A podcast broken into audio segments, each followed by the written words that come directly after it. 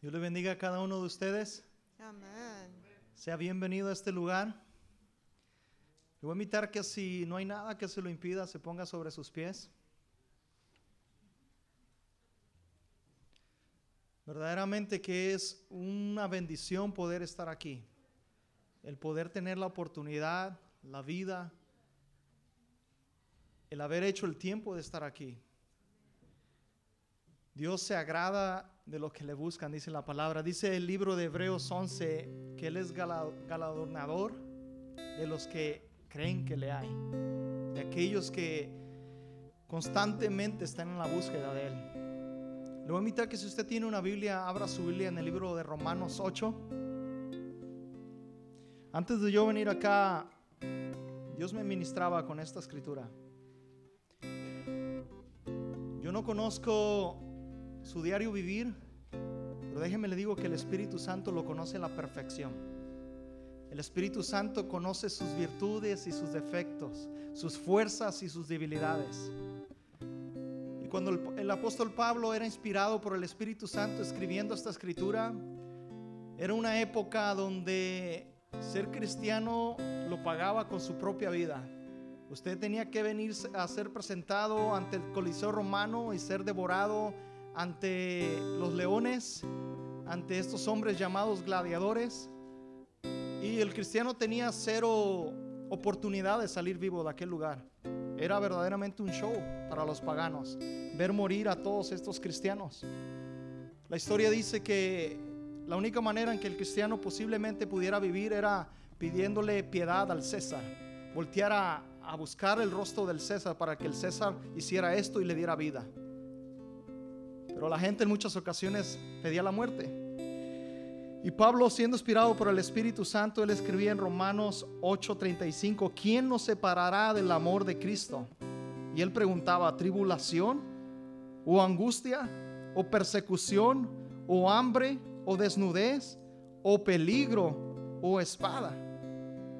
Y es por eso que él escribía esto, como está escrito, por causa de ti somos muertos todo el tiempo, somos contados como ovejas de matadero. Pero mire lo que Pablo escribía, esa convicción que había él, esa fe lleno del Espíritu Santo. Antes, en todas estas cosas somos más que vencedores por medio de aquel que nos amó. Por lo cual estoy seguro de que ni la muerte, ni la vida, ni ángeles, ni principados, ni potestades, ni lo presente, ni lo porvenir, ni lo alto, ni lo profundo, ni ninguna otra cosa creada nos podrá separar del amor de Dios que es en Cristo Jesús, Señor nuestro. ¿Cuánto pueden decir amén a eso? Entonces, hermano, el gozo y la paz, la salvación que Dios le dio, no la pierda. No permite que el diablo se la quite. No permite que el diablo ponga en usted ansiedad, preocupación, porque Él no se la dio, se la dio el Señor. Amén. Vamos a cantar unos cantos que posiblemente no ha escuchado en muchos años. Y le, le invito a que me ayude con sus palmas. ¿Dónde está el Espíritu de Dios? Hay libertad, hay libertad. ¿Dónde está el Espíritu de Dios? Ahí siempre hay libertad. ¿Qué hay, hermanos? Libertad,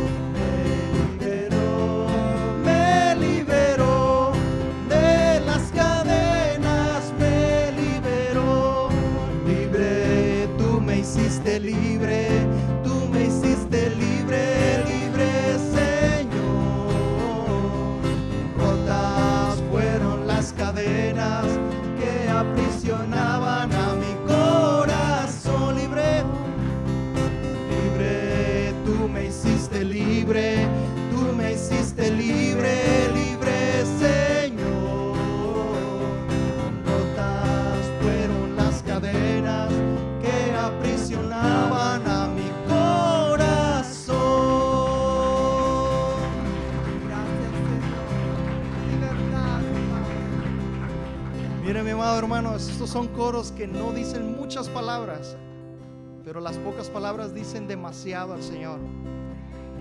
¿Cuántos pueden repetir conmigo esta última parte?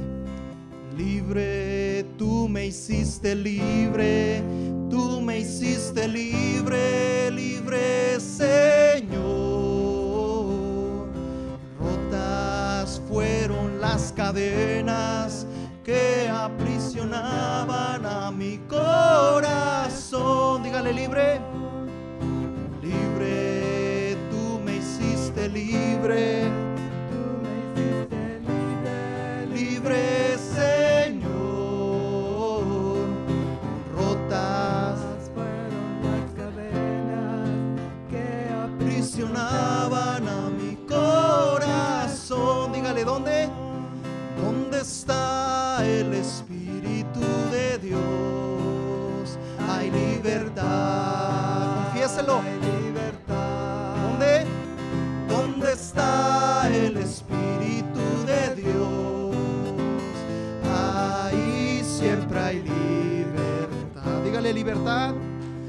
Libertad, libertad, libertad, libertad. ¿Dónde está el Espíritu de Dios? Ahí siempre hay libertad. Dale un fuerte aplauso al Señor, Él lo merece. Solamente Él podía darnos libertad. Él podía llevar nuestras faltas en la cruz del Calvario. Le voy a invitar que cierre sus ojos para que se concentre en el Señor. Y dígale muchas gracias por esa libertad que solamente tú me puedes dar. Gracias por llevar mis culpas en la cruz del Calvario. Gracias porque tú me colmas de muchas bendiciones, de misericordia que solamente tú puedes dar, Señor. Ahora, Señor, queremos expresarte agradecimiento por esa libertad, por ese gozo que solamente tú puedes dar, Señor. Porque con tu luz, Señor, las tinieblas se fueron. Con tu bondad nos has sanado, Señor. Nos has restaurado, Señor. Gracias, Señor, porque nos has llamado a sentarnos a la mesa del Rey, Señor. De la misma manera que hicieron venir a Mefibosé, Señor. Muchas gracias. Oh, te adoramos, Jesús.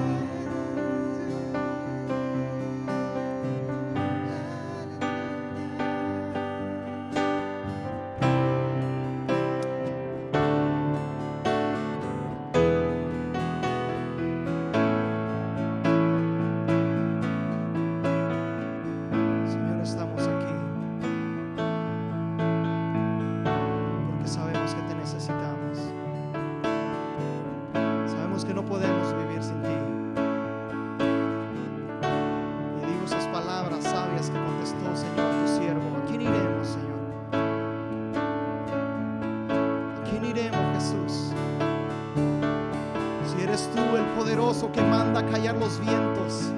Eres tú, Señor, el omnipotente que puede callar el mar, Señor, que puede caminar sobre el mar.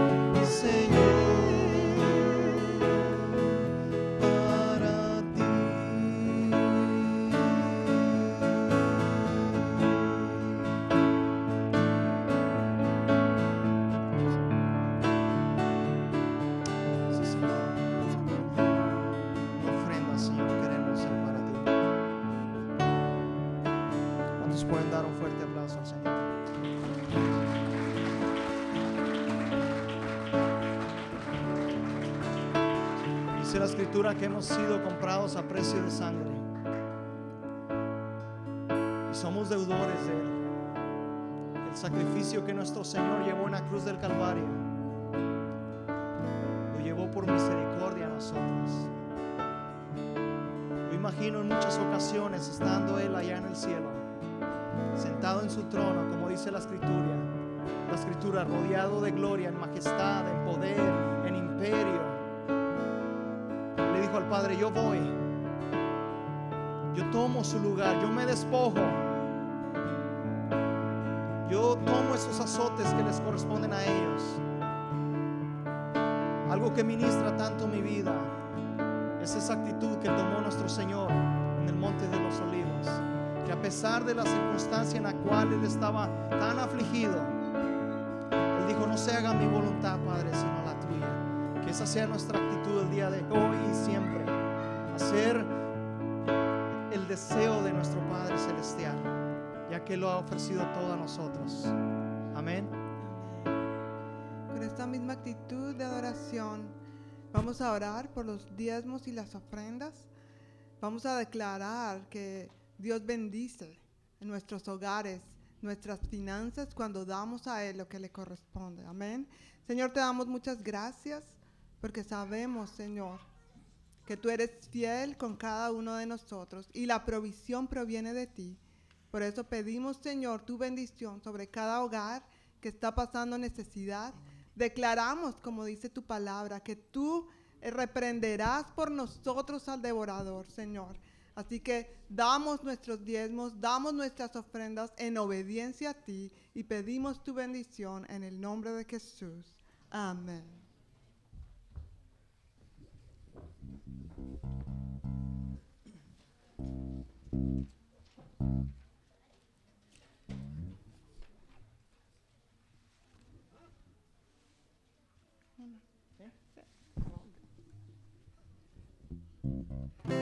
¿Dónde está el Espíritu de Dios? Hay libertad, hay libertad. ¿Dónde está el Espíritu de Dios?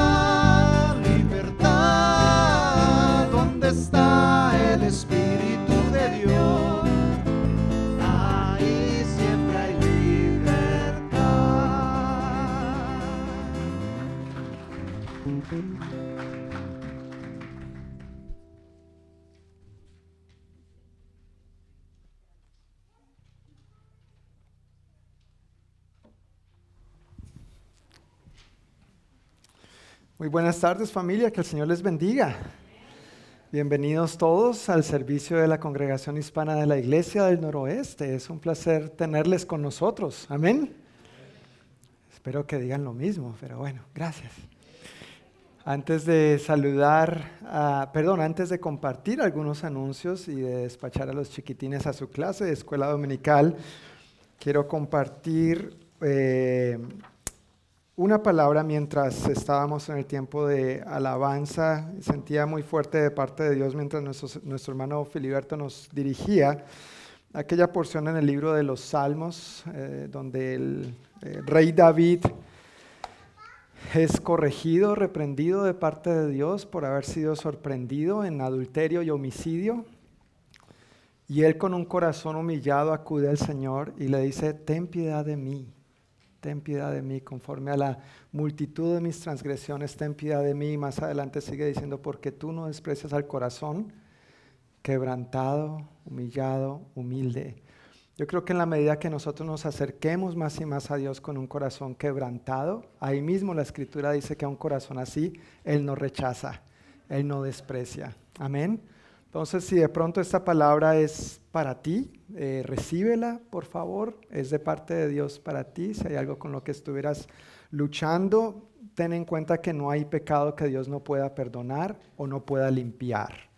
Amén. E, eso dice la escritura. Si confesamos nuestros pecados, Él es fiel y justo para perdonarnos y limpiarnos de toda maldad. ¿De cuánta? De toda. Pero, pero Él espera que nosotros nos acerquemos a Él y se lo confesemos. ¿Ok? Si hacemos eso, Él a cambio nos da este perdón y es un regalo. ¿A quién no le gustan los regalos? ¿Verdad? Así lo dice la escritura.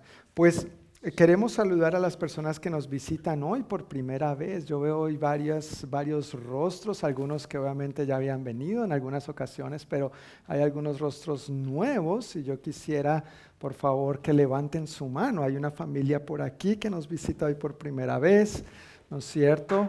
Atrás, gracias, gracias, Dios les bendiga.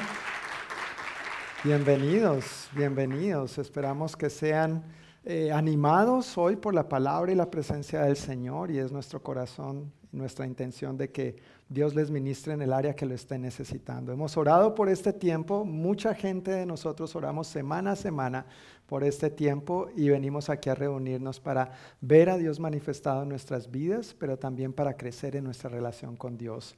Así que no nos perdamos esta maravillosa oportunidad que tenemos hoy. Eh, todos recibieron este papelito, este boletín a la entrada. Si a alguien le falta, quisiera pedir que por favor levante su mano para que nuestros hermanos de recibimiento nos hagan el favor de hacerle llegar uno. Por aquí falta uno y atrás falta otro.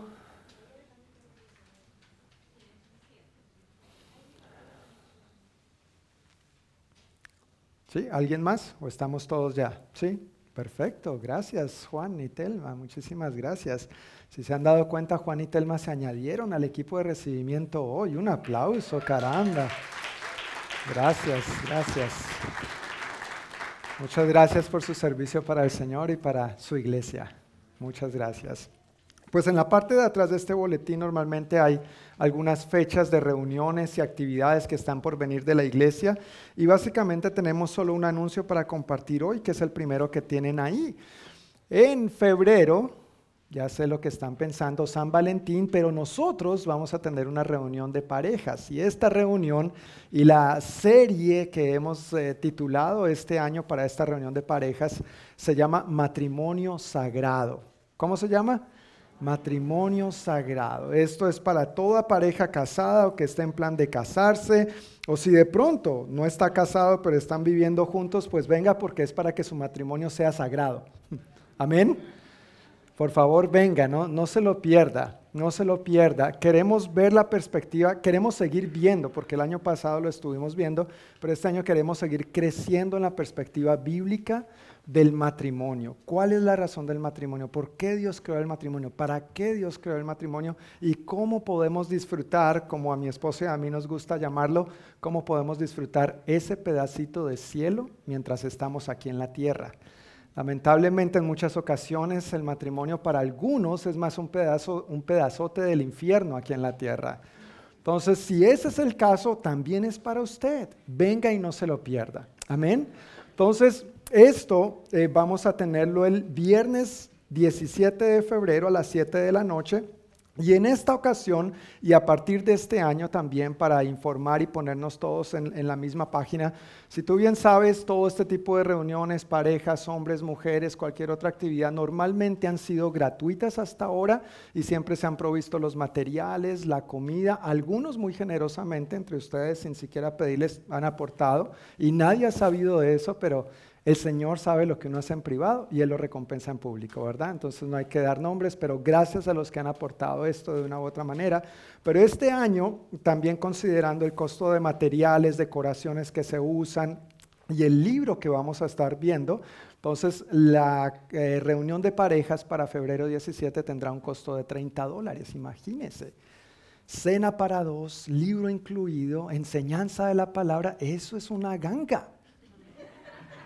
Eso es una ganga. En, ninguna, en ningún restaurante usted va a ir a comer para dos por 30 dólares, ¿sí o no? ¿Verdad? creo yo, creo yo. No Y con libro incluido, imagínese, y sobre todo el mejor alimento, ¿verdad? La palabra de Dios. Entonces, por favor, vaya apartando ese dinerito, su tiempo, váyase disponiendo en espíritu, alma y cuerpo.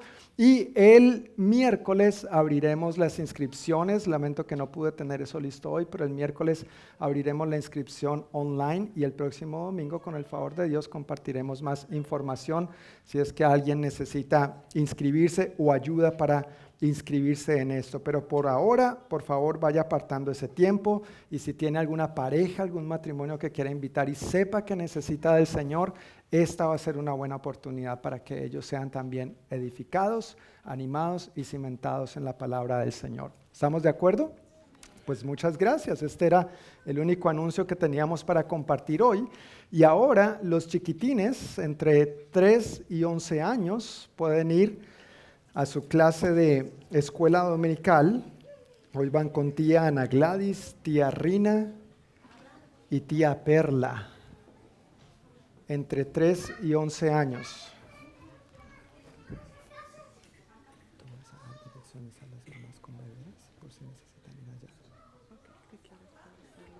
Pues sí, para que te coordines.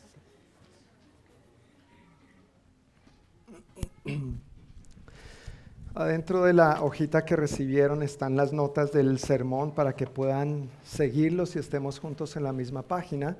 Pero antes de eso, eh, mi esposa tiene algo más para compartirnos también. Ok, eh, buenas tardes a todos. Eh, una de las cositas que queríamos compartir, estamos cada vez más organizando la escuela dominical y estamos eh, muy contentos porque la iglesia está creciendo, ¿verdad?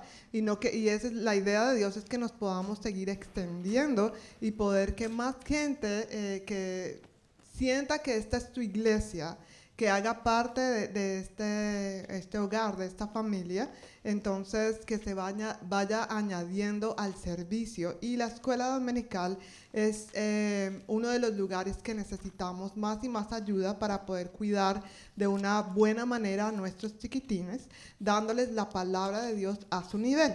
Entonces, uno de los cambios que estamos haciendo, y por eso tenemos ese iPad ahí hoy, porque estamos transmitiendo el, el, servicio a un salón de la escuela dominical donde están las mamás que tienen bebecitos, que tienen niños pequeñitos de 0 a un, a un año. Entonces, eh, para que por favor sepan que a partir del próximo domingo, hoy estamos haciendo una prueba, estamos pendientes de que todo funcione bien pero a partir del próximo domingo vamos a tener ese lugar disponible para que las mamás puedan estar allí de, con bebés de 0 a un año, eh, puedan tener los niños allá con ellas, pero que no se pierdan el servicio, que puedan escuchar el servicio a través de un televisor grande. Eh, y puedan estar con sus bebés, puedan amamantar a sus bebés con toda libertad y con toda tranquilidad. Y también a partir del próximo domingo, estamos trabajando y Dios quiere, si Dios quiere, vamos a tener todo el próximo domingo. También hay un nuevo equipo de escuela dominical. Entonces estamos muy, muy contentos y agradecidos con estas personas que se han unido al equipo y allí entonces vamos a tener el cuidado para niños de 2 a 4 años. Entonces ya los chiquitines van a poder tener su espacio y ahora con el equipo de escuela dominical que tenemos estamos viendo cómo nos vamos a distribuir, nos vamos a volver pulpos. ¿Sí? Para poder entonces dividir el salón de los niños de 5 años en adelante y poder entonces hacer un mejor trabajo por edades. Entonces, más o menos esto es rápidamente en una cápsula lo que estamos haciendo y les pido por favor que si tú haces parte de esta iglesia, si has tomado, ya eres miembro de la iglesia, has tomado las clases correspondientes, eh, entonces si quieres, sientes de parte de Dios ayudar, de verdad agradecemos mucho. Si eres parte de la iglesia, aún todavía no has hecho estas clases, habla con nosotros queremos también eh, guiarte en cuál es el siguiente paso de lo que Dios tiene para ti, porque recibimos la salvación, empezamos a recibir y Dios no quiere que nos volvamos cabezones, sino que sea el momento de poder dar de lo que Dios nos ha dado. Entonces, habla con nosotros si estás interesado y si tú no tienes el llamado a la escuela dominical, te pido por favor que estés orando por la escuela dominical y por los diferentes ministerios. Entonces, agradecemos mucho tu apoyo y que Dios les bendiga. Amén, amén. Muchas gracias. Gracias. Siempre es bueno orar por crecimiento, pero el crecimiento conlleva eh, desafíos también, buenos desafíos, buenos desafíos. Entonces, qué bueno que en nuestro ministerio para eh, atender debidamente a los niños, no solo cuidarles, pero ministrarles, también está creciendo y se está fortaleciendo cada vez más. Pues ya entrando en el tema de hoy, eh, entrando directamente a la palabra, eh, hoy estamos concluyendo los 21 días de oración y ayuno. Yo sé que algunos de ustedes están felices. Llegó el día y otros están tristes. Ay, no, yo quiero otros 21. Noé quería otros 21 días de oración y ayuno, pero, pero le dije, no, Noé, tranquilo, son solamente 21. Guarda energías para el próximo año. Pero por 21 días hemos estado orando, eh, apartamos estos días como iglesia, no solamente la iglesia local, pero toda la familia cuadrangular a lo largo y ancho del planeta Tierra, para buscar más enfocadamente al Señor. Normalmente llevamos esto a principios o al iniciar cada año y con motivo de esto hemos estado viendo lo que la palabra nos dice acerca de la oración y el ayuno porque la Biblia dice mucho al respecto, ¿verdad? Y aunque cada año obviamente retocamos algunos aspectos que ya hemos visto, siempre es una oportunidad para ir para seguir profundizando o tal vez para crecer en otros aspectos que, con los que tal vez no estamos tan familiarizados. Haciendo un pequeño recuento antes de entrar en materia, hace tres domingos, en primer lugar, hablé sobre orar con una saludable expectativa. Y para ello vimos tres puntos. Al orar, acercándonos confiadamente al trono de la gracia, porque esa es la invitación que nuestro Padre nos hace. Acerquémonos confiadamente al trono de la gracia, porque allí es donde vamos a recibir la ayuda. No en ningún otro lugar, sino en donde? En el trono de la gracia. Ahí es donde vamos a hallar el oportuno socorro, dice el escritor a los hebreos. También al orar de acuerdo a su voluntad. Cuando oramos, no oramos lo que se nos antoje o sea, uno puede orar lo que se le antoje. Uno puede orar lo que se le antoje. Pero, pero quiero que sepas que Dios no está comprometido a responder las oraciones que se nos antojen. Muy claro dice la palabra que tenemos y que podemos estar seguros de que hayamos recibido lo que pedimos cuando hemos pedido de acuerdo a su voluntad.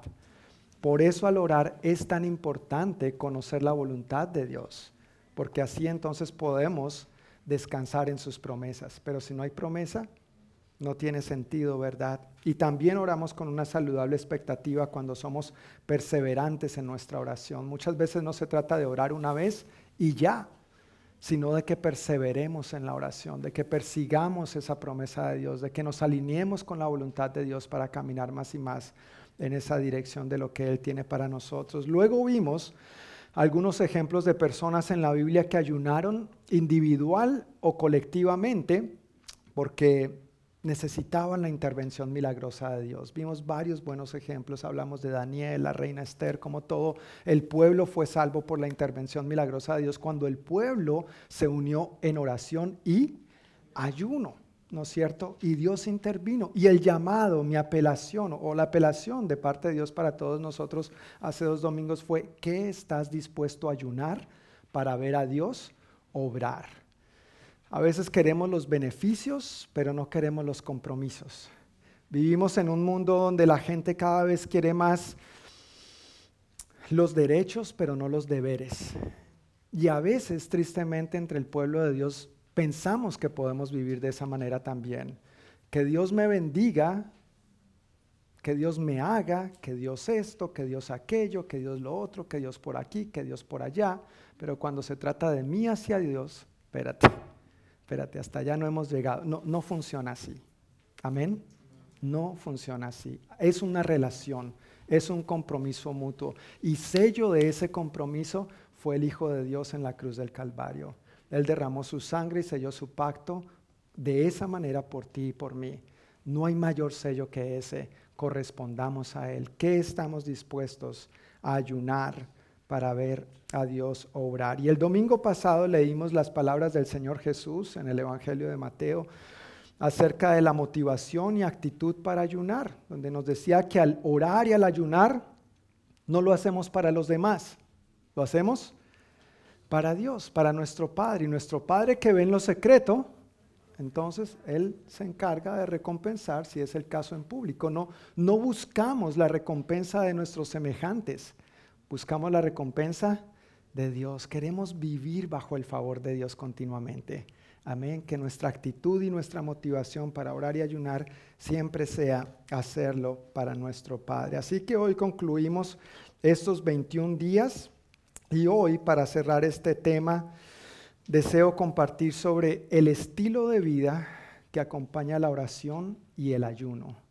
El estilo de vida que acompaña la oración y el ayuno. Si tienes tu Biblia, quiero invitarte a que la abras conmigo en Isaías capítulo 58. Vamos a estar hoy todo el tiempo, o la mayor parte del tiempo, en Isaías 58.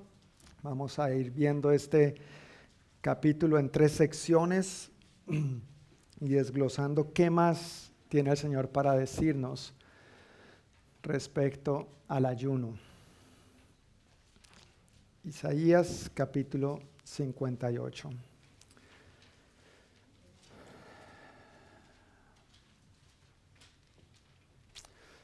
Padre amado, te damos muchísimas gracias una vez más por tu palabra. Acudimos con humildad a ti, Señor, reconociendo que tú tienes palabras de vida. ¿Que a quién iremos, Señor, si solo tú tienes estas palabras de vida? Dios, gracias por lo que conocemos y sabemos de ti. Gracias por lo que conocemos y sabemos sobre el ayuno. Pero yo pido, Dios, que hoy nos ayudes a alinearnos de una manera más íntima y más estrecha contigo para recibir lo que tú tienes para decirnos con un corazón humilde al cual tú no desprecias y que llevemos, Señor, a cabo lo que tú nos estás llamando a hacer. Ayúdanos a acompañar, Señor, la práctica de la oración y el ayuno con el estilo de vida que tú esperas de tu pueblo santo.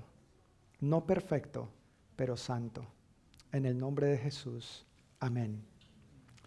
Amén. Vamos a comenzar leyendo en el versículo 1 y hasta la primera parte del versículo 3. ¿Estamos ahí? Isaías 58, 1 a la primera parte del versículo 3 dice así. Grita con la voz de un toque de trompeta. Grita fuerte, no seas tímido. Háblale a mi pueblo Israel de sus pecados. Sin embargo, se hacen los piadosos, vienen al templo todos los días y parecen estar encantados de aprender todo sobre mí. Actúan como una nación justa que nunca abandonaría las leyes de su Dios.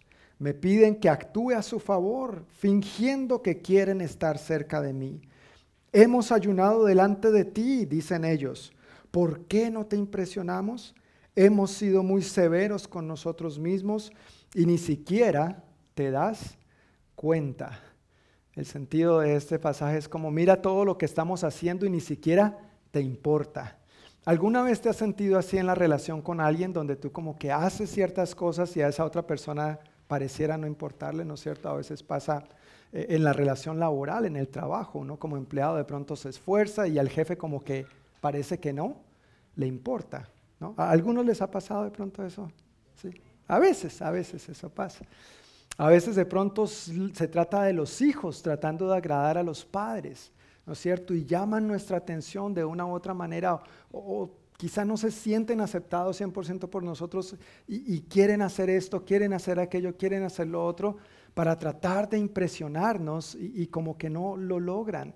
A veces pasa en el matrimonio, donde uno de los dos cónyuges trata de luchar para que el otro le, le, acepte y le, lo agrade y le impresione de una u otra manera y pareciera que no funcionara. Y más o menos esto es la, la relación que vemos aquí de parte del pueblo de Dios hacia Dios, pero con una actitud y una motivación incorrecta que vamos a estar desglosando en la medida que vayamos avanzando. Dando un poquito de contexto al libro del profeta Isaías, es un libro que está lleno de promesas, de restauración y de redención. Es un libro con muy buenas noticias, siendo la principal de estas promesas y buenas noticias la venida del Mesías. ¿Quién es el Mesías? Jesús el Hijo Dios. Pero este mismo libro que brinda tanta esperanza, que nos da tanto ánimo y tantas promesas respecto a esta redención futura que recibiríamos en Jesús, este mismo libro también habla del descontento de Dios por los pecados de su pueblo.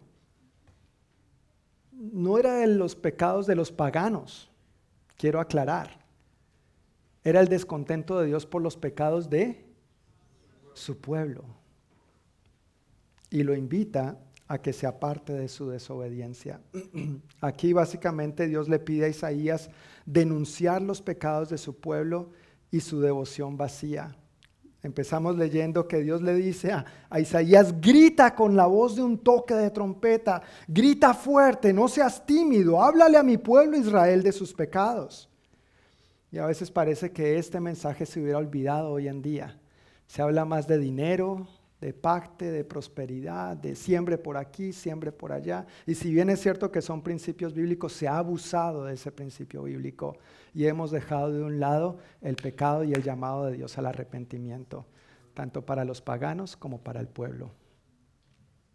Que Dios nos ayude a centrar más y más nuestro corazón en Él. Amén. Y que estemos atentos a lo que Él quiere decirnos hoy. Leímos en estos primeros tres versículos frases como, se hacen los piadosos, parecen estar encantados de aprender todo sobre mí, actúan, ¿recuerdas el domingo pasado? Actúan como una nación justa, fingen que quieren estar cerca de mí. Y lo que pasaba era que el pueblo de Israel practicaba ceremonias religiosas y practicaban ayunos, como lo vamos a ver ahora. Ellos tenían su día de ayuno y eh, dada la situación que estaban pasando, habían decretado ayunos durante los 70 años que estuvieron en el exilio. Cada año, el día quinto y el día séptimo, ayunaban. Eh, hacían lamentaciones, un poquito de lo que leímos el domingo pasado, se echaban cenizas sobre ellos mismos y todo este tipo de cosas. Y con esto supuestamente mostraban su piedad y buscaban así ganarse el favor de Dios. Señor, yo, voy a ayunar, yo me voy a vestir mal, no me voy a poner desodorante. No, esa parte no.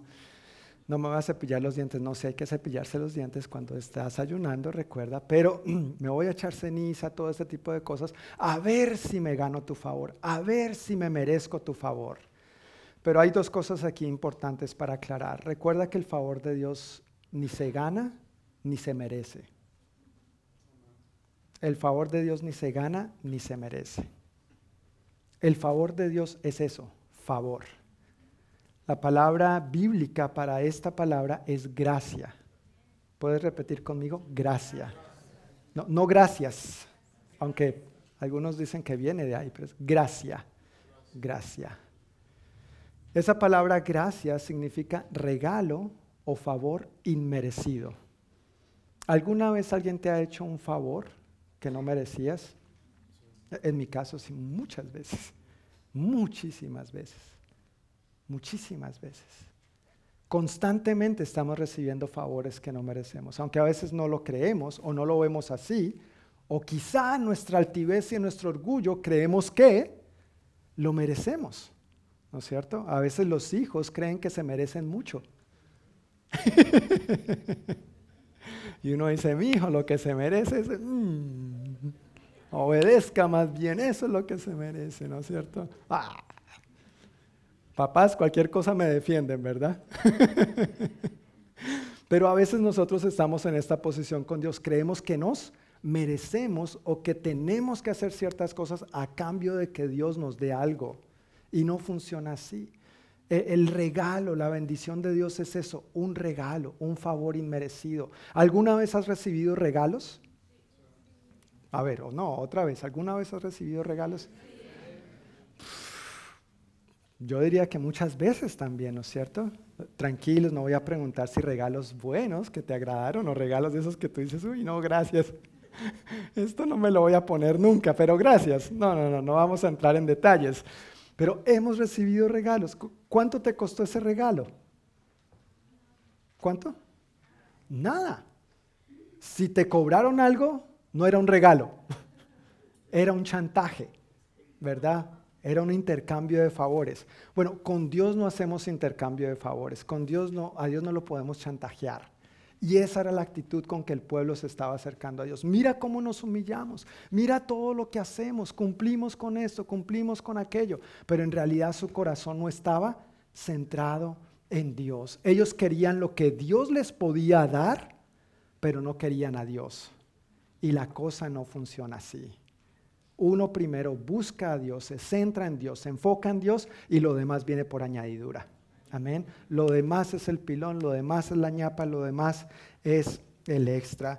Así que el pueblo de Israel se estaba acercando a Dios de esta manera, pero no es de esa manera como nosotros debemos acercarnos. Si al no lograr el favor de Dios, según ellos, entonces le reclaman a Dios. Viene la protesta y le dicen a Dios, tal vez si hubieran existido eh, llantas, si hubieran existido los carros en ese tiempo, pues hubieran eh, quemado las llantas y le hubieran prendido un fuego en el templo a Dios, ¿no es cierto?, en Jerusalén. ¿Por qué no te impresionamos? ¿Por qué no nos contestas? ¿Por qué esto? ¿Por qué aquello? ¿Por qué lo otro? Hemos ayunado y ¿por qué no te impresionamos?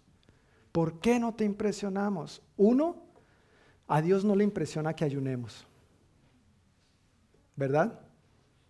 A, Dios no le impresiona que ayunemos. No, no, se trata de impresionar a Dios, en segundo lugar, ni de impresionar a los demás, ni de impresionarnos a nosotros mismos. Uy, Señor, ya ayuné entre la cena de anoche y el desayuno de hoy. Ahora contesta mi clamor, Señor.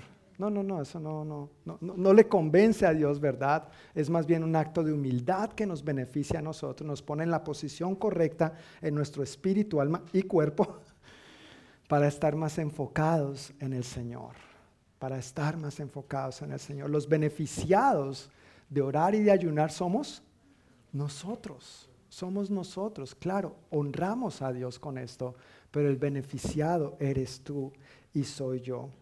Esta situación que estamos leyendo en Isaías 58.1 a la primera parte del versículo 3 describe muy bien lo que leímos el domingo pasado, que también pasaba en tiempos de Jesús y a quienes él llamó, ¿recuerdan cómo los llamó?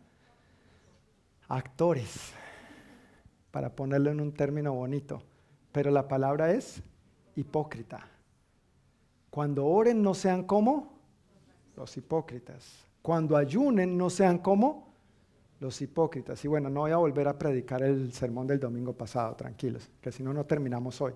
Pero este pasaje nos muestra que lo que se vivió en tiempos de Jesús también se vivió en tiempos del profeta Isaías.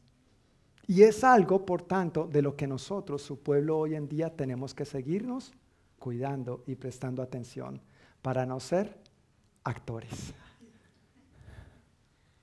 Amén. No queremos en ese sentido ser actores. Así que, ¿por qué no te impresionamos? ¿Por qué no nos haces caso? ¿Por qué no nos prestas atención? Y es como que Dios en los siguientes versículos le responde, ok, ¿quieren saber por qué? Pues aquí les va. ¿Están sentados?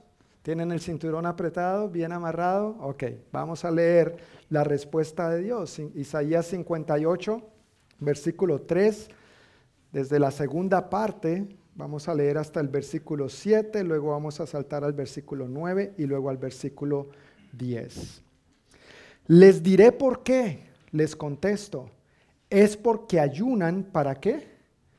Para complacerse a sí mismos. Aún mientras ayunan, oprimen a sus trabajadores. ¿De qué les sirve ayunar si siguen con sus peleas y riñas? Con esta clase de ayuno nunca lograrán nada conmigo. Ustedes se humillan al hacer penitencia por pura fórmula Inclinan la cabeza como cañas en el viento. Se visten de tela áspera y se cubren de cenizas. ¿A eso le llaman ayunar? ¿Realmente creen que eso agrada al Señor? No. Esta es la clase de ayuno que quiero. Pongan en libertad a los que están encarcelados injustamente. Alivien la carga de los que trabajan para ustedes. Dejen en libertad a los oprimidos y suelten las cadenas que atan a la gente compartan su comida con los hambrientos y den refugio a los que no tienen hogar. Denles ropa a quienes la necesitan y no se escondan de parientes que precisen su ayuda. Vamos a saltar al versículo 9, la primera parte dice, entonces, cuando ustedes llamen, el Señor les responderá, sí, aquí estoy. Les contestará, en, ah, perdón, 9, la segunda parte. Levanten el pesado yugo de la opresión. Dejen de señalar con el dedo y de esparcir rumores maliciosos. Y el versículo 10, la primera parte dice, alimenten a los hambrientos y ayuden a los que están en apuros. Entonces su luz resplandecerá desde la oscuridad. Vale la pena recalcar que ni Dios ni el profeta Isaías están en contra del ayuno. E, e, es una buena práctica, es una buena disciplina espiritual, pero ellos no están condenando el ayuno en sí mismo. El llamado de atención tan enfáticamente que Dios está haciendo a su pueblo por medio del profeta Isaías es por haber corrompido la práctica del ayuno al no estar acompañada por una vida recta. Quiero repetir esto una vez más. El llamado de atención que Dios hace a su pueblo por medio del profeta Isaías no es en cuanto al ayuno en sí mismo, es porque ellos no estaban acompañando el ayuno con una vida recta. Dios espera de ti y de mí, de quienes nos identificamos como su pueblo, que vivamos una vida recta. No somos perfectos, en eso estamos de acuerdo, ¿verdad? Amén. El que sea perfecto, que levante la mano. Gracias a Dios, ninguno. Si alguien la hubiera levantado, no hubiera sabido cómo seguir el sermón. Así que gracias. pero ninguno somos perfectos, pero todos sí tenemos el privilegio y la oportunidad de caminar tan estrechamente de la mano de Dios que vivamos cada vez más una vida más y más recta, una vida más y más justa, una vida más y más que agrade a nuestro Dios. O en palabras bíblicas, una vida de santidad. Santidad no significa perfección. Algunos a veces piensan que ser santo y ser perfecto es lo mismo. No es eso lo que dice la Biblia. Santo, el significado literal es puesto aparte o consagrado para un propósito especial. Y ese término lo vemos tanto en el Antiguo Testamento como en el Nuevo Testamento con la misma definición. Al nosotros venir a Cristo Jesús, al recibirlo como nuestro Señor y Salvador, al arrepentirnos de nuestros pecados, al confesárselos, como dije al principio, Él es fiel y justo para perdonarnos y limpiarnos de toda maldad.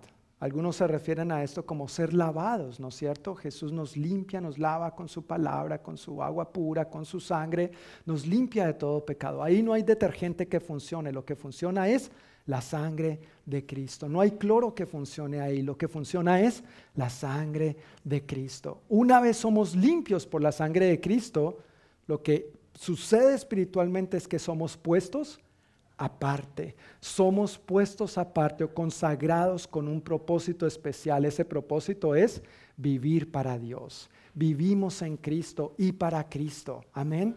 Todo lo que somos, hacemos, decimos y pensamos es por Cristo y para la gloria de Cristo. Eso significa santo y en eso todos podemos crecer más y más cada día. Y vamos a seguir creciendo hasta que lleguemos a la presencia del Señor. Mientras estemos en esta tierra, vamos a experimentar dificultades, vamos a tener que lidiar con tentaciones, vamos a tener altos y vamos a tener bajos, pero entre más nos aferremos al Señor, más vamos a estar viviendo una vida recta y agradable delante de Dios. Eso era lo que el pueblo de Israel en ese momento no estaba haciendo. Ellos estaban haciendo prácticas de oración, prácticas de ayuno, pero ellos estaban viviendo como les daba la gana.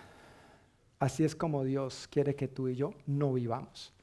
Él quiere que tú y yo vivamos como a Él le agrada. El problema aquí al leer estos versículos no era ayunar entonces, sino que en primer lugar fue pretender convertir dicha práctica en una fórmula, como si se, tratara de una fórmula mágica. Ah, yo, yo, yo trato mal a mis semejantes, yo exploto a mis obreros, yo esto, yo aquello, yo lo otro, pero entonces después vengo al templo, oro, ayuno y Dios me tiene que bendecir. No, así no funciona la cosa. No, es una fórmula. Nuestra relación con Dios no es una fórmula. En matemáticas aprendemos muchas fórmulas. La más sencilla de ellas es uno más uno. Oh, muy bien. Vea qué buena participación. Pero con Dios no es así. La oración y el ayuno no es una fórmula para que Dios nos dé un resultado. Amén. Con Dios nos conducimos de manera recta porque lo amamos, porque queremos agradarle, porque entendemos que su voluntad es mejor que la nuestra. En palabras del profeta Isaías, si regresamos al capítulo 55, es porque entendemos que sus caminos y sus pensamientos son más altos que los nuestros. Amén. son mejores. Los caminos y los pensamientos que Dios tiene para ti y para mí son mejores.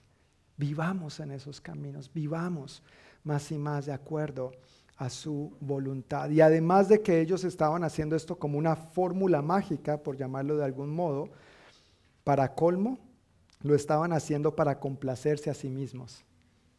No lo estaban haciendo para Dios, lo estaban haciendo para decir, Dios, mira lo que estamos haciendo. ¿Dónde está la bendición, Señor? ¿Dónde está la respuesta? Hazme esto, hazme aquello, hazme lo otro. No era para, no debe hacerse para complacerse a sí mismo. Cuando claramente la Biblia nos enseña que todo lo que somos y hacemos debe buscar complacer a quién? A Dios. Todo lo que somos y hacemos debe buscar complacer a Dios. Tú eres un esposo, sé un esposo que complace a Dios. Tú eres una esposa, sé una esposa que complace a Dios. Tú eres un padre, sé un padre que complace a Dios. Tú eres un hijo, sé un hijo que complace a Dios. Tú trabajas en la construcción, sé un obrero que complace a Dios. Al patrón no tanto, también, pero primero a tu patrón de arriba. Amén. Tú eres uno que eh, trabaja en oficina, complace a Dios con tu trabajo de oficina. Tú eres un masajista, no te desquites con el pobre, complace a Dios. No, eso es parte del masaje, no se preocupe. No, no, no, hazlo como para complacer a Dios. Tú limpias tu casa, el oficio que a todos nos encanta, hazlo para complacer a Dios. Amén. Entonces oremos, ayunemos y nuestro corazón va a estar recto delante de Dios y delante de los demás. Porque en primer lugar vamos a estar queriendo complacer a Dios. En palabras del Nuevo Testamento leemos frases como, ya no vivo yo, mas vive Cristo en mí. Leemos, para mí el vivir es Cristo. Ay, amén, John, pero es que ese trabajo, ese jefe estoy le tengo unas ganas, hermano, complace a Dios. Complace a Dios. Algunos están riendo, yo no sé por qué. Leemos frases como, vivan de manera digna del Señor, agradándole en todo. ¿Agradándole en qué? En todo. Pongámonos a pensar por esto en un momento cómo llevamos a cabo nuestros trabajos, nuestras responsabilidades, nuestra relación en casa con el cónyuge, con los hijos, con los vecinos, con los compañeros de trabajo, en la iglesia, en la familia del Señor, nosotros como pueblo de Dios cómo nos conducimos mientras conducimos, cómo nos conducimos cuando las cosas no salen bien o como estábamos esperando y aún nos habíamos esforzado para que salieran lo mejor posible. ¿Cómo agradamos a Dios en eso? ¿Lo agradamos o no lo agradamos o lo agradamos a medias? La invitación es vivan de manera digna del Señor, agradándole en todo. Cuando oramos y cuando ayunamos no lo hacemos para agradarnos a nosotros, lo hacemos para agradar a Dios. Amén. En segundo lugar, el problema que ellos estaban enfrentando fue la manera en que trataban a los demás. Y eso también es bien grave, es bien serio y bien delicado. Ellos decían creer en Dios, pero por la manera en que trataban a los demás era como si Dios no existiera. Pero eso no pasa hoy en día, ¿verdad? Eso, no, eso fue en ese tiempo. Eso fue en los tiempos del profeta Isaías. Hoy en día tal vez no pasa, no, sí, sigue pasando. Y tristemente, a veces sigue pasando dentro del pueblo de Dios. Así que esta gente en aquel entonces decía, sí, creemos en Dios, pero con su proceder negaban lo que decían creer. Y eso es lo que nosotros tenemos que evitar hoy en día. Más bien que nuestras acciones, nuestro proceder, nuestro estilo de vida recto y justo refleje que no solamente creemos en Dios, sino que le creemos a Dios y por eso hacemos lo que hacemos. O por eso también no hacemos lo que no hacemos, porque queremos agradar a Dios al honrar también a nuestro prójimo de manera adecuada. Ellos decían creer a Dios, creer en Dios, perdón, pero por la manera en que trataban a los demás era como si Dios no existiera. Las siguientes eh, frases que voy a leer son algunas evidencias genuinas de justicia en nuestro trato a nuestros semejantes. Y son frases que encontramos en la palabra de Dios. La más sencilla y básica de todas y donde se desprende mucho de esto, ama a tu prójimo como a ti mismo. ¿Habías escuchado esto alguna vez? Creo que todos lo hemos escuchado. Ama a tu prójimo como a ti mismo. Ahí no dice que lo ames si te ama a ti, solo para aclarar. Ahí no dice que lo ames si te trata bien. Ahí no dice que lo ames si, si te cae bien, que a veces es más bien un asunto de preferencia personal. Es que como no me cae bien, pues no tengo que amarlo. No, ama a tu prójimo como a ti mismo. Y una cosa que nos debe llevar a reflexionar esta porción de la escritura en particular es que si yo no amo a otro, debo evaluar si es que no me amo a mí mismo. Porque si tú te das cuenta, el amar al otro es amarlo como, como me amo a mí mismo. Entonces no es porque el otro no sea buena gente solamente, aunque pueden haber casos así, pero eso no me justifica de que yo no le ame o no le respete o no le trate como Dios espera que yo le trate para manifestar que realmente le creo a Él y que soy un reflejo de su amor para mi prójimo. Jesús dijo, tuve hambre y me alimentaron, tuve sed y me dieron de beber Fui extranjero y me invitaron a su hogar. Estuve desnudo y me dieron ropa. Estuve enfermo y me cuidaron. Estuve en prisión y me visitaron. Señor, ¿en qué momento hicimos eso? Continúa diciendo más adelante los versículos. Y el Señor responde, cuando hicieron algunas de estas cosas al más insignificante de estos, mis hermanos, me lo hicieron a mí. Amemos a nuestro prójimo como a nosotros mismos. Y en Mateo 7:12, recuerda, esta es la porción del Sermón del Monte, donde están los principios del reino de Dios, por los cuales vivimos los que pertenecemos al reino de Dios. El Señor dice, en todo, traten ustedes a los demás tal y como quieren que ellos los traten a ustedes. ¿Cómo debemos tratar a los demás? Como queremos que esos demás nos traten a nosotros. Entonces, lo mismo que dije hace un momento desde esta otra perspectiva. Si a veces no nos gusta como alguien nos trata, no estoy justificando el maltrato de parte de nadie, pero sí debemos detenernos un momento de evaluarnos. De pronto yo cómo le estaría tratando a esta persona. Amén. Para entonces determinar si es solamente problema de esa otra persona o también sería en parte mi problema. Los veo como muy serios hoy, como, como, como asustados, yo no sé. Me están asustando a mí también, por favor. Tan solo estoy tratando de comunicar humildemente la palabra de Dios. Clara y concisa como está, pero a veces temas como estos son confrontadores. Y nosotros como pueblo de Dios queremos ser más y más ese pueblo santo de Dios, ¿verdad? Y, y por eso estamos aquí, por eso estamos aquí, si no, no estaríamos aquí definitivamente. Entonces, una pregunta que surge es, al ver estas escrituras acerca de cómo tratar a los demás, solo por mencionar algunas, ¿tenemos que comportarnos de esta manera solamente cuando estemos ayunando?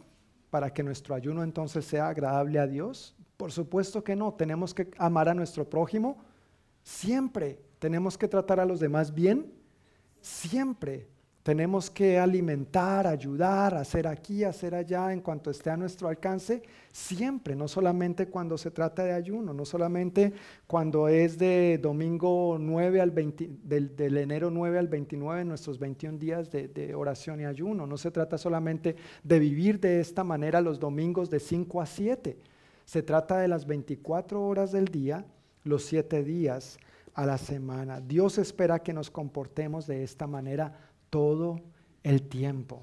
Amén. Todo el tiempo, porque hemos sido consagrados para Él.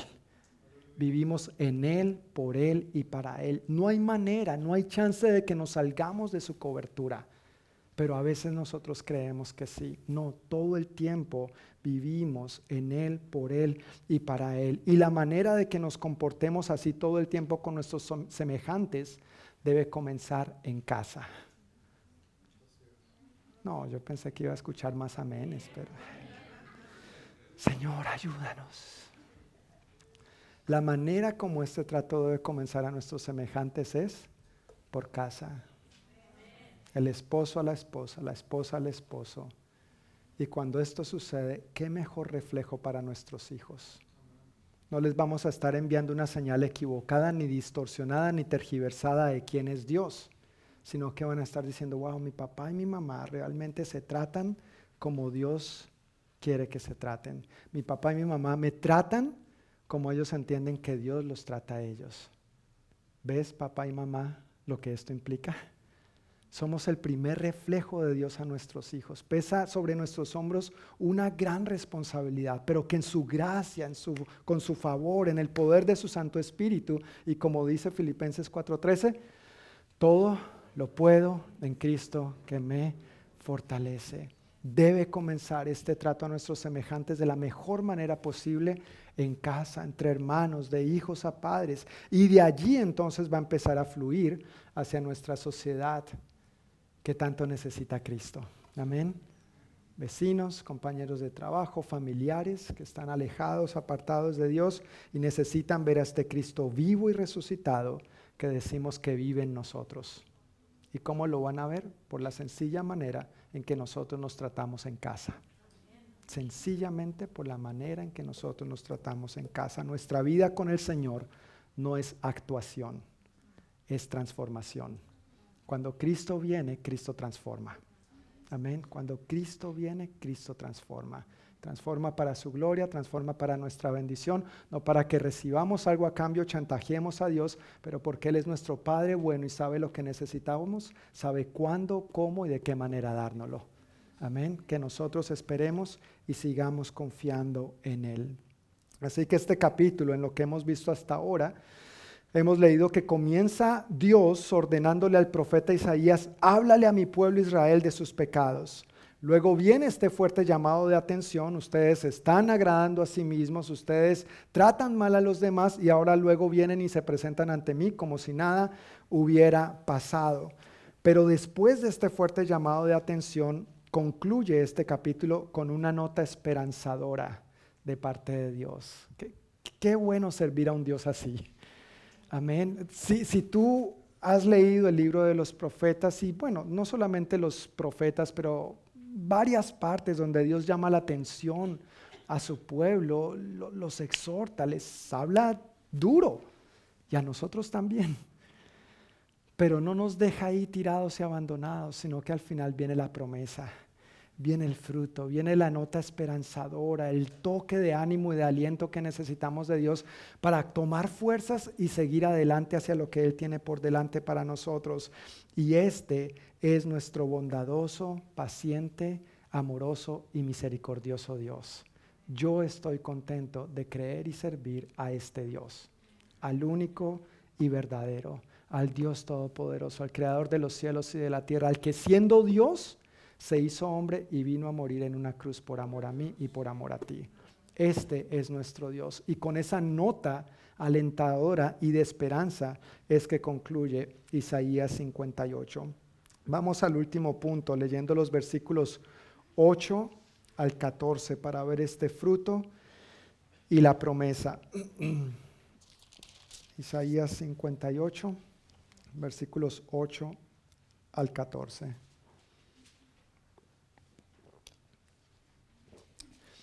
Entonces su salvación llegará como el amanecer y sus heridas sanarán con rapidez. Su justicia los guiará hacia adelante y atrás los protegerá la gloria del Señor. Entonces, cuando ustedes llamen, el Señor les responderá, sí, aquí estoy, les contestará enseguida. Levanten el pesado yugo de la opresión, dejen de señalar con el dedo y de esparcir rumores maliciosos. Alimenten a los hambrientos y ayuden a los que están en apuros. Entonces su luz resplandecerá desde la oscuridad y la oscuridad que los rodea será tan radiante como el mediodía. El Señor los guiará continuamente, les dará agua cuando tengan sed y restaurará sus fuerzas. Serán como un huerto bien regado, como un manantial que nunca se seca. Algunos de ustedes reconstruirán las ruinas desoladas de sus ciudades. Entonces serán conocidos como reconstructores de muros y restauradores de casas. Guarden como santo el día de descanso. En ese día no se ocupen de sus propios intereses, sino disfruten del día de descanso y hablen del día con delicia por ser el día santo del Señor. Honren el día de descanso en todo lo que hagan ese día y no sigan sus propios deseos ni hablen palabras inútiles. Entonces el Señor será su delicia. Yo les daré gran honor y los saciaré con la herencia que prometía a su antepasado Jacob. Yo el Señor he hablado. Wow, qué lindo, ¿verdad? Qué lindo que después de la tormenta viene la calma. Amén. Después de la tormenta viene la calma.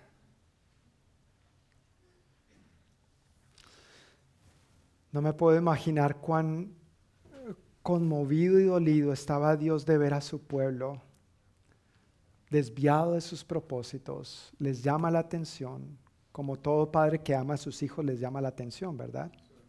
Si somos padres, si amamos a nuestros hijos, les llamamos la atención y a veces hay que llamárselas fuerte. A veces hay que llamárselas fuerte. Pero aún así, a pesar de cómo ellos estaban viviendo y de esa vida no recta, de esa vida no justa, de esa vida no santa, Él les concluye diciendo, si hacen esto, si enderezan su vida, si se arrepienten de sus pecados, si empiezan a vivir como yo quiero que realmente vivan, tratando bien a sus semejantes, no tratando de complacerse a ustedes mismos, sino realmente que su corazón esté en mí, entonces esto es lo que va a pasar. Hermanos, ¿no es esto lo que nosotros queremos en nuestras vidas también? Amén. Más y más. ¿En cuál de estas áreas nosotros necesitaríamos en este momento arrepentirnos y decirle, Señor, ayúdame a enderezar mis pasos delante de ti, como tú esperas que yo viva y lo que tú esperas que yo haga. Señor, ¿en qué área yo necesito tratar mejor a los demás? ¿En qué área yo necesito reflejarte mejor a mi esposa, a mi esposo, a mis hijos o los hijos a los padres, a los vecinos, compañeros de estudio, de trabajo y realmente manifestar tu gloriosa presencia a aquellos que te necesitan y andan en densas tinieblas para yo reflejar y manifestar tu luz? ¿En qué área, Señor, necesitamos nosotros como congregación enderezar nuestros pasos delante de Dios? Amén. No se trata solamente de orar y ayunar y apartar 21 días a principios de año para cumplir con este rito religioso. Se trata de que nuestro corazón esté recto delante de Dios y delante de los demás. Amén.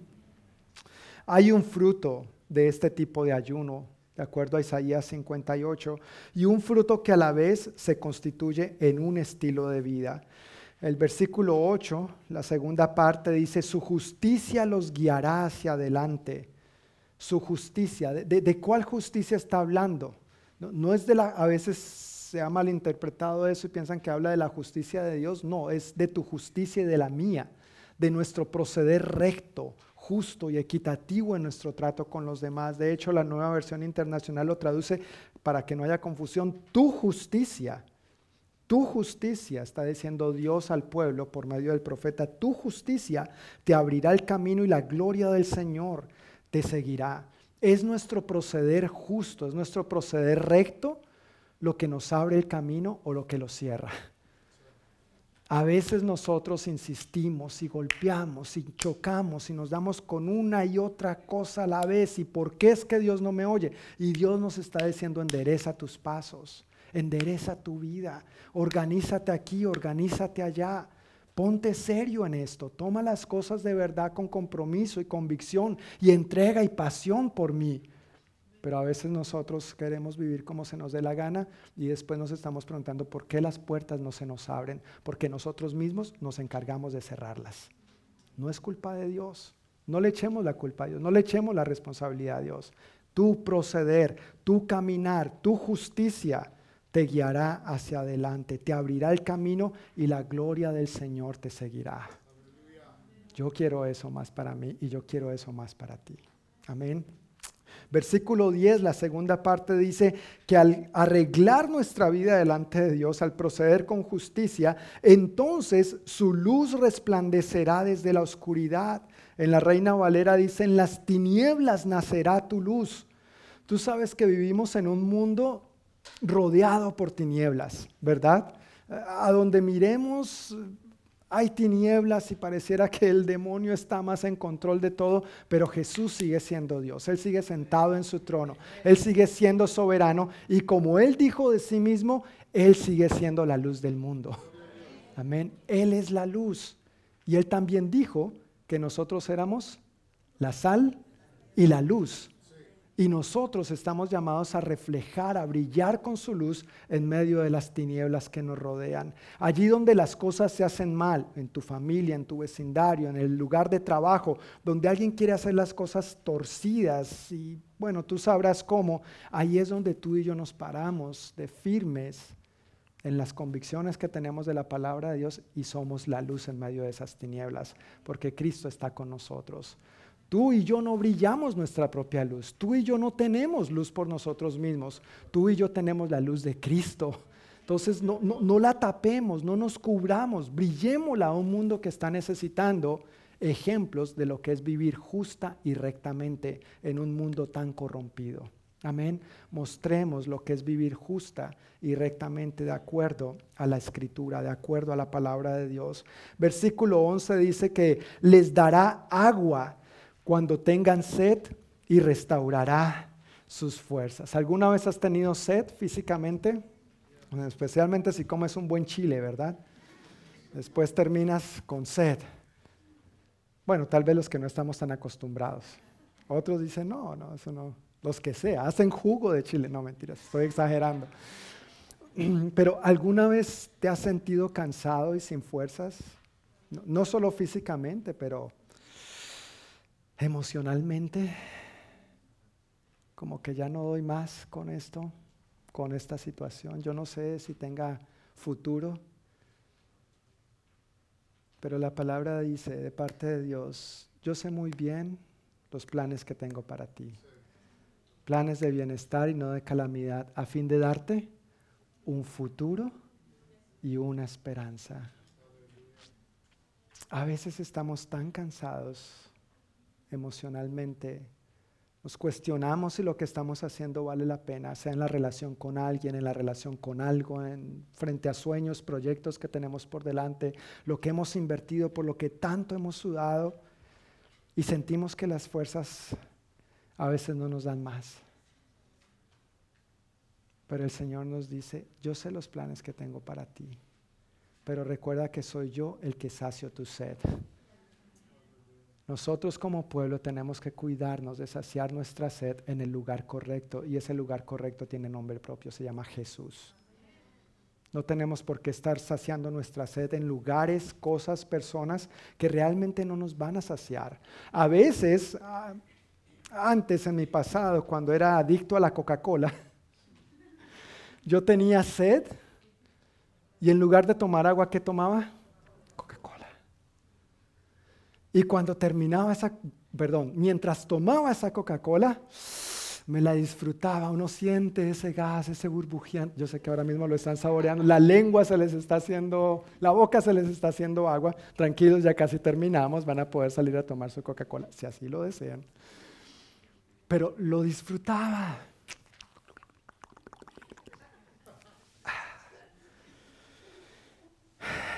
Y a los dos minutos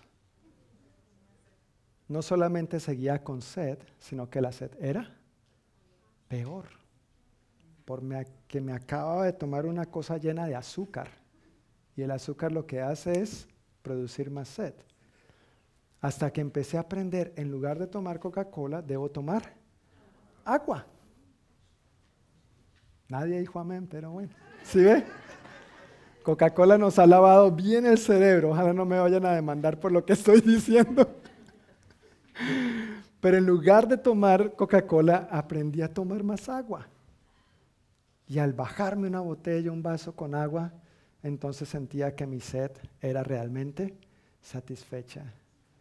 Tú sabes que a veces los seres humanos buscamos satisfacer nuestra sed, vacíos, en la Coca-Cola, en lo que el mundo nos ofrece, en las cosas materiales, en el dinero.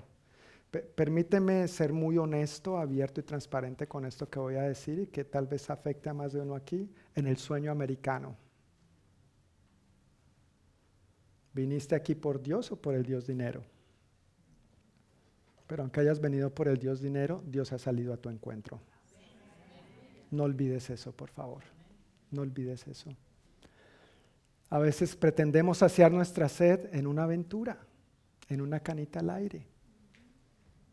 La pornografía, tal vez no somos infieles físicamente hablando, pero nos saciamos de otras maneras, ¿no es cierto? O en el chisme, en la mentira, en lo que sea. Hablaba ahí de las palabras maliciosas contra otros. Somos el pueblo de Dios, pero vivimos a veces como si no lo fuéramos, hasta que nos damos cuenta que la Coca-Cola no nos sacia. Mis hermanos, reciban esta revelación. Eso no te sacia, necesitamos a Cristo. Solo Cristo sacia, solo Cristo es el agua de vida. Él mismo lo dijo en Juan capítulo 4 cuando tuvo el encuentro con la mujer samaritana. ¿Recuerdan esa historia? Tal vez se la han leído. Mujer, dame de beber. No, no, no, pues a ver, ¿cómo le hacemos? Tuvieron la conversación y Jesús le cambia la historia y le dice, si bebieras del agua que yo tengo para dar, nunca más tendrías sed. Pero ¿cómo me vas a dar agua? ¿De dónde la vas a sacar? Si me acabas de pedir, no tienes un balde para sacarla ni soga para levantarla. Créeme, mujer, cualquiera que beba del agua que yo le daré, no tendrá sed jamás. Amén. Esa es la promesa de nuestro buen Dios para ti y para mí. No nos satisfagamos con la basura que este mundo nos ofrece. No nos satisfagamos con lo que este mundo nos ofrece. No nos satisfagamos con lo que el enemigo nos ofrece, porque lo que eso va a hacer es esclavizarnos más al pecado. Nos va a esclavizar más a este mundo. Y la buena noticia es que ni tú, ni yo, ni ninguno que estemos en Cristo Jesús somos esclavos. Somos libres en Cristo Jesús. ¿Por qué vivir como esclavos cuando ya somos libres? ¿Por qué volver atrás cuando tenemos que ir hacia adelante de la mano del Señor? Con más corazón, con más pasión, con más fervor, con más convicción. Amén.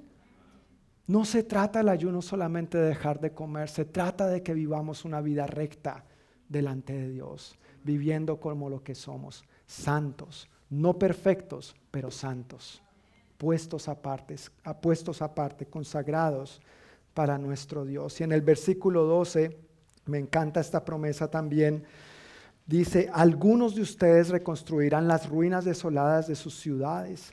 Entonces serán conocidos como reconstructores de muros y restauradores de casas. En lugar de derribar o destruir, seremos gente, un pueblo que reconstruye. Seremos gente que edifica, recibe la promesa en el nombre del Señor. Seremos gente que trae la restauración de Dios a las vidas de los demás no solamente experimentaremos la restauración de Dios en nuestras propias vidas y hogares, sino que seremos un instrumento en manos de Dios para traer restauración a las vidas de otros. Mira lo que ha hecho Dios, mira lo que Dios ha hecho en mí, mira a pesar de mi pasado, a pesar de mi pecado, Dios es tan bueno que me ha perdonado, me ha limpiado, me ha restaurado y puede hacer lo mismo en ti.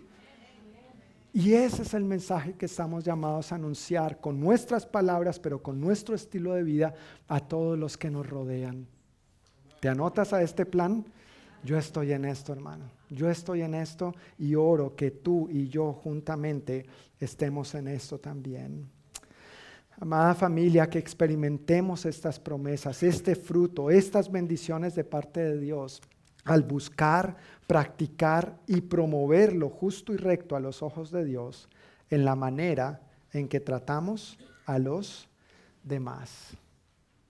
La manera como tratamos a los demás dice mucho acerca de nosotros, no solo como personas, sino de si realmente somos creyentes o no. Que estos 21 días que hoy estamos terminando, y vuelvo y repito, algunos están gozosos, otros están tristes, pero que estos 21 días, yo estoy contento que mañana ya me voy a poder comer mi primer chocolate del año. En este año no, en el 2023 no he comido ni un chocolatico. Mañana les prometo, me voy a comer solo, bueno, tal vez dos, tal vez dos. Pero mañana ya será otro día. Sin embargo, que al mirar atrás veamos que estos 21 días nos hayan servido para buscar más enfocadamente a Dios, para orar e interceder en favor de otros. Eso es parte de lo que hacemos como familia, como iglesia. Vemos las necesidades de otros y queremos orar, queremos acompañarles, pero que, sean que hayan sido 21 días también para reflexionar más acerca de nosotros mismos, dándole lugar al Espíritu Santo, dándole lugar a la palabra de Dios para que nos afirmara, para que nos animara, para que nos edificara, pero también para que nos confrontara en las áreas que tenemos que ser confrontados, para que nos corrigiera en las áreas que tenemos que ser corregidos, pero para que no nos quedáramos ahí, sino para que con esa nota esperanzadora de parte de nuestro amoroso Dios nos arrepintamos y sigamos hacia adelante. Amén. Que estos 21 días del año en los cuales hemos procurado entregar a Dios nuestras primicias, sienten el tono de lo que queremos para el año que ya estamos transcurriendo. Y no solamente para este nuevo año, pero para el resto de nuestras vidas. Que en un futuro, cuando miremos atrás y nos acordemos de inicios del 2023, digamos, eso fue un momento en el que Dios definitivamente habló a mi vida y mi vida fue transformada. Ya no solamente tenía conocimiento de Dios, sino que tenía más vivencia de Dios. No solamente estaba tratando de actuar y de hacer cosas, sino que realmente le permitía a Dios transformarme. Amén. Que este sea el año en que nosotros vivamos más y más de esta manera y que estos 21 días también nos sirvan de impulso para buscar más a Dios a lo largo de este año, que también nos sirvan de impulso para practicar y promover la justicia, lo que es recto en este mundo tan oprimido y perverso, y que así experimentemos más las bendiciones de Dios en nosotros y a través de nosotros, pero no solamente que experimentemos más sus bendiciones. Escúchame bien, no solo que experimentemos más sus bendiciones, sino sobre todo su presencia. Porque a fin de cuentas, esto no se trata de lo que necesitamos de Él, sino de que lo necesitamos a Él. Amén. No se trata de lo que necesitamos de Él, sino de que lo necesitamos a Él. Mis hermanos, si está bien con ustedes, quiero invitarles a que se pongan de pie. Vamos a disponernos para orar y concluir dando gracias a Dios.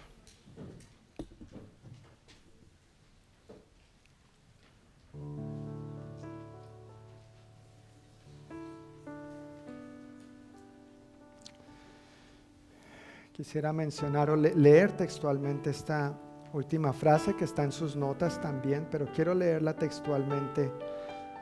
La conclusión dice, el verdadero ayuno, perdón, el verdadero ayuno no se limita a una mera práctica externa y a, y a dejar de comer. Implica abandonar lo malo e injusto y abrazar una vida recta, lo cual es fruto del arrepentimiento. Y por supuesto eso se ve evidenciado en nuestro trato a nuestros semejantes, como dije, comenzando en casa, comenzando por casa.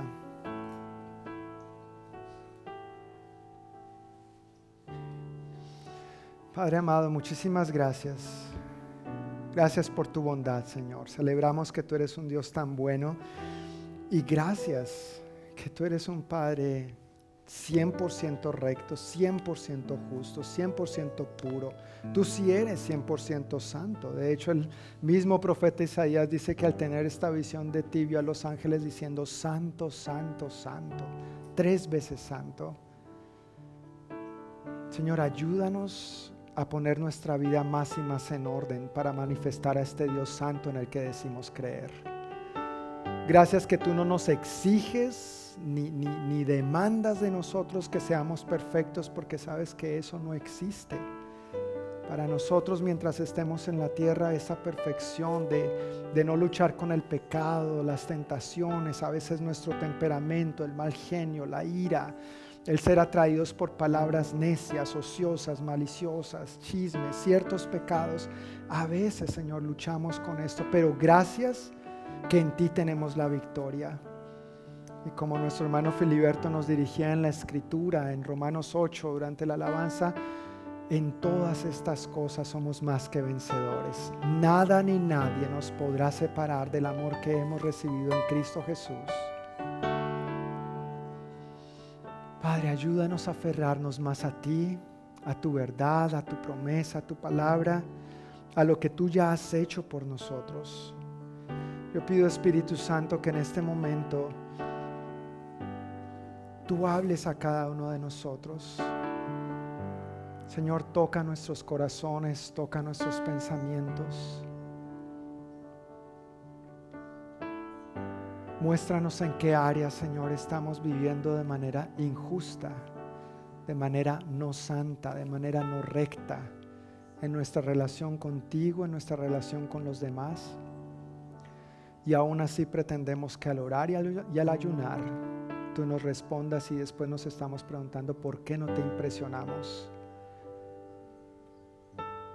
Somos nosotros mismos los que a veces nos cerramos las puertas y después te reclamamos a ti con el puño levantado. ¿Por qué no me bendices, Dios? Por favor, perdónanos. Perdona nuestro pecado, perdona nuestro orgullo, perdona nuestra altivez.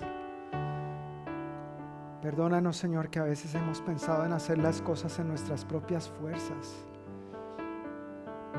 dependiendo de nosotros mismos y apoyándonos en nuestra propia inteligencia, en nuestra propia prudencia, cuando tú tan claramente nos dices que el temor del Señor es el principio de la sabiduría y que en Él debemos confiar con todo nuestro corazón.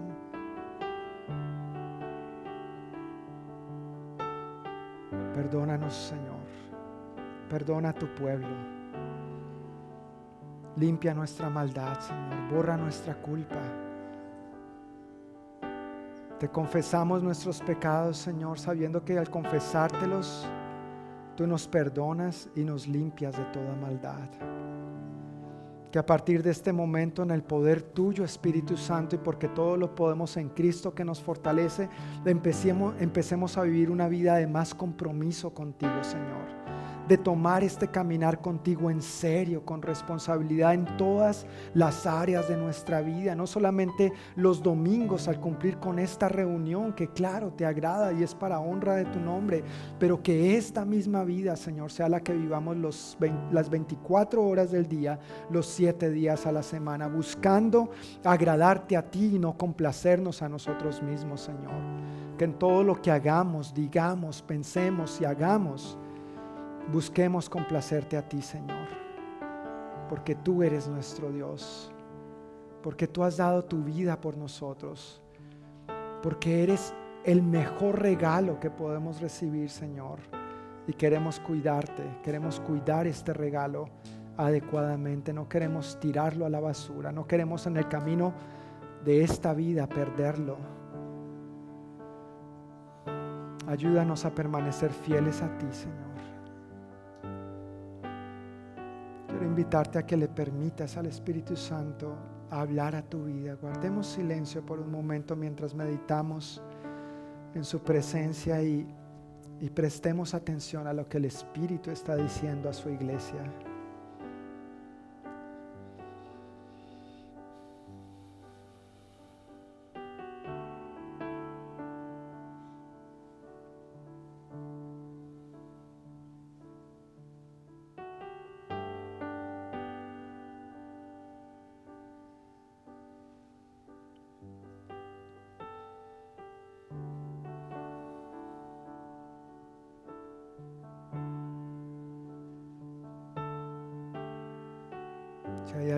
Tú consideras que debas arrepentirte ante el Señor, este es un buen momento para tú decirle al Señor en tu corazón, perdóname, perdóname y, y nombra ese pecado.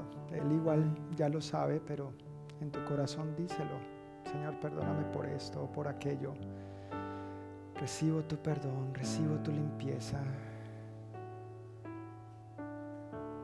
Gracias, Señor.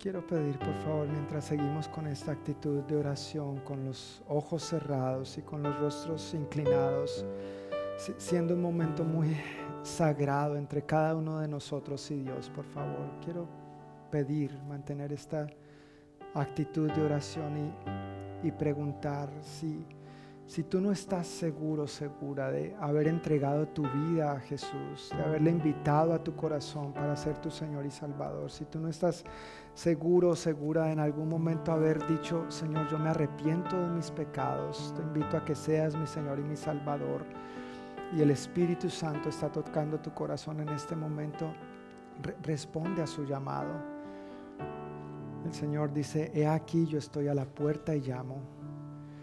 Si alguno oye mi voz y abre la puerta, yo entraré en él, cenaré con él y él conmigo. Y a lo que hace mención esta escritura, y no solamente esta, pero la palabra es a la importancia de aceptar a Jesús. La Biblia dice que todos aquellos que lo recibieron les dio el derecho de ser llamados hijos de Dios.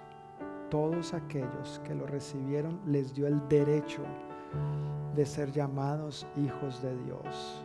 Si tú no has tomado este importante paso, si en algún momento de tu vida hasta ahora tú no has invitado a Jesús a ser tu Señor y convertirte en un hijo de Dios, Él está llamando a la puerta de tu corazón.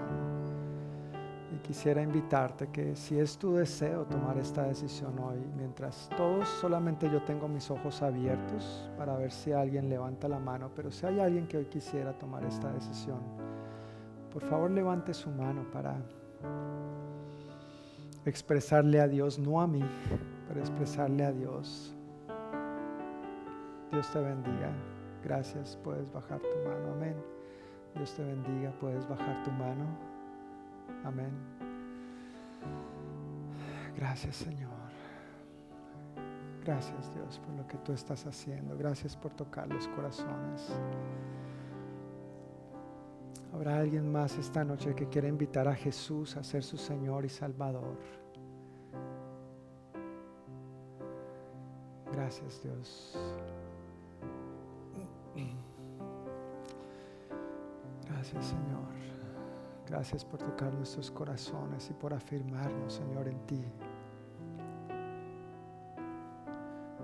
Quiero invitar a las personas que levantaron su mano y, al resto de la congregación que expresemos eso como nos instruye la Biblia también, diciendo que si creemos en nuestro corazón y lo confesamos con nuestra boca, entonces quiero guiarlos en esta sencilla pero poderosa y trascendental, transformadora oración, diciendo lo siguiente, Señor Jesús, te doy muchas gracias por tomar mi lugar en la cruz del Calvario.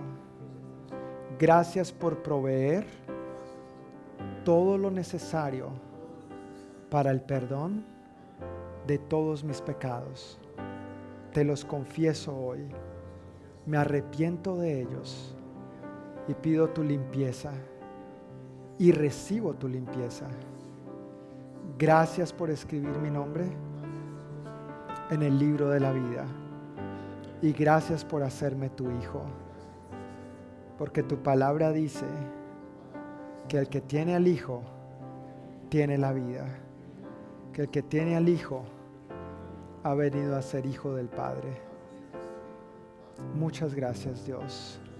Lléname de ti, Espíritu Santo, para que viva en tu poder y en tus fuerzas, no en las mías, sabiendo que tú eres el mayor regalo y que quiero cuidarlo con todo mi corazón. En el nombre de Jesús. Amén. Padre, muchísimas gracias Gracias Dios por lo que tú has hablado a cada uno de nosotros, Señor, en esta noche. Recibimos con gratitud tu palabra, Señor. Aún recibimos con gratitud cualquier confrontación que tú hayas tenido con nosotros, Señor, porque sabemos que el fruto de esa confrontación es el arrepentimiento y es esa vida plena y abundante que tú tienes para nosotros.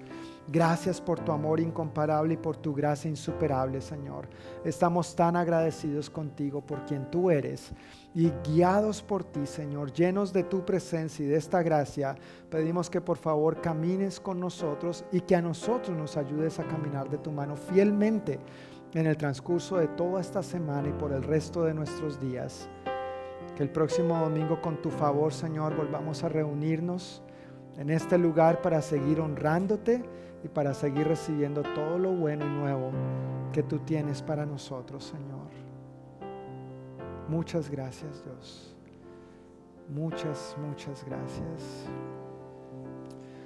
Una última cosa antes de quedar despedidos es, quiero invitar a mis hermanos David, eh, Ariel, Maggie, mi esposa Diana.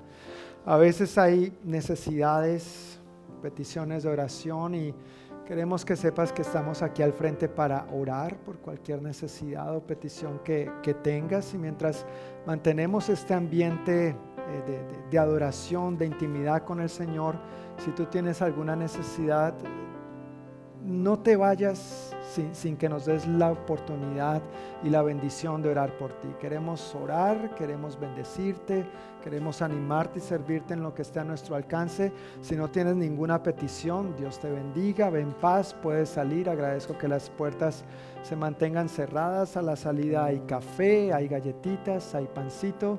Dios les bendiga, que tengan una bendecida semana y nos vemos con el favor de Dios el próximo domingo. Amén.